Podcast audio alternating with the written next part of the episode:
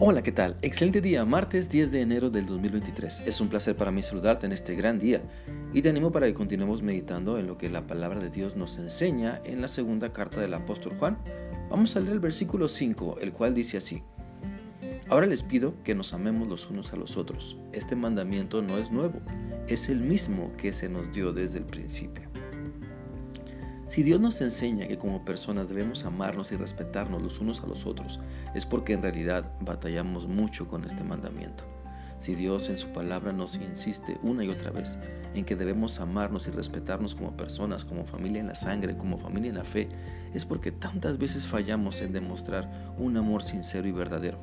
Porque nos gana el egoísmo, nos gana la maldad que acumulamos y porque no nos arrepentimos ni confesamos nuestras faltas. Por medio de la Biblia podemos leer en numerosas ocasiones que Dios nos manda que nos amemos, que nos perdonemos, que seamos misericordiosos con los demás y nos los recuerda una y otra vez porque nuestra tendencia, aun conociendo a Dios, es a no amar, es a guardar resentimientos. Por eso es bien importante entender que Dios me ama así como soy para que me transforme su amor, para que al ver y entender tan grande amor que no merezco, pueda dejarme transformar por Dios, el único que puede cambiar mi vida para bien y para siempre.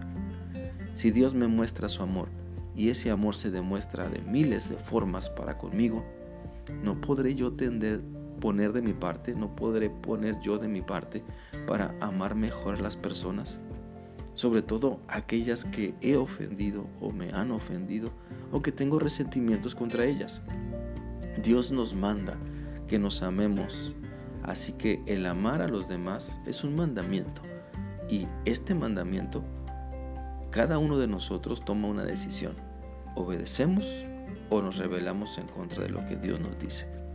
Pero mira, cuando obedecemos y comenzamos a amar, así como Dios nos pide, cuando obedecemos a Dios y comenzamos a poner de nuestra parte para amar, así como Dios nos ama, cuando obedecemos a Dios y en vez de demostrar aspereza, mostramos misericordia, cuando en vez de mostrar venganza demostramos perdón, cuando en vez de salirme con la mía busco el bien de los demás, entonces estoy entendiendo y aplicando el verdadero amor de Dios y el amor que debo compartir con todas las personas. Por eso te animo a que revisemos la manera en la que estamos amando a los demás. No nos justifiquemos pensando que a nuestros hijos los amamos mucho.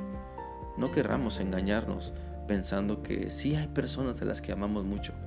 Claro que las hay, todos las tenemos.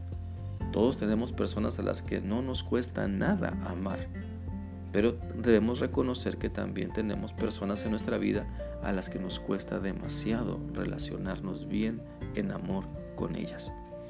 La Biblia dice en 2 Corintios 4:2 lo siguiente: Más bien, hemos renunciado a todo lo vergonzoso que se hace a escondidas no actuamos con engaño ni torcemos la palabra de Dios.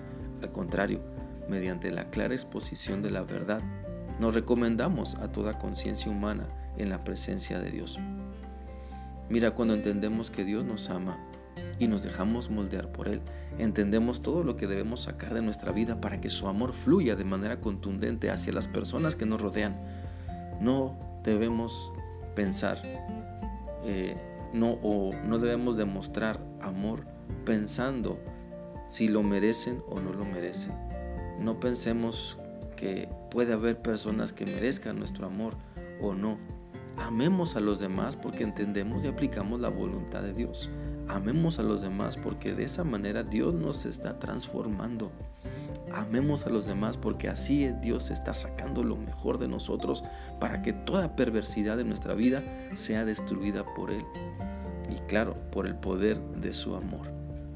Espero que esta reflexión sea útil para ti y que puedas darte cuenta de cuánto te hace falta crecer en el amor que estás demostrando a los demás. Que sigas teniendo un bendecido día. Dios te guarde. Hasta mañana.